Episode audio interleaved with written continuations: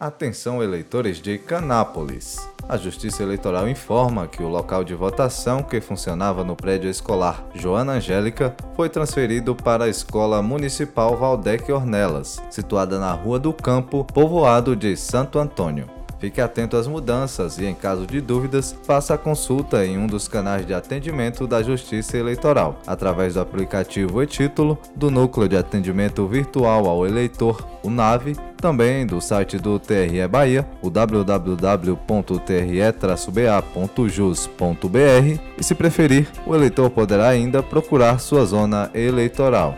TRE Bahia, Justiça, Cidadania e Serviço.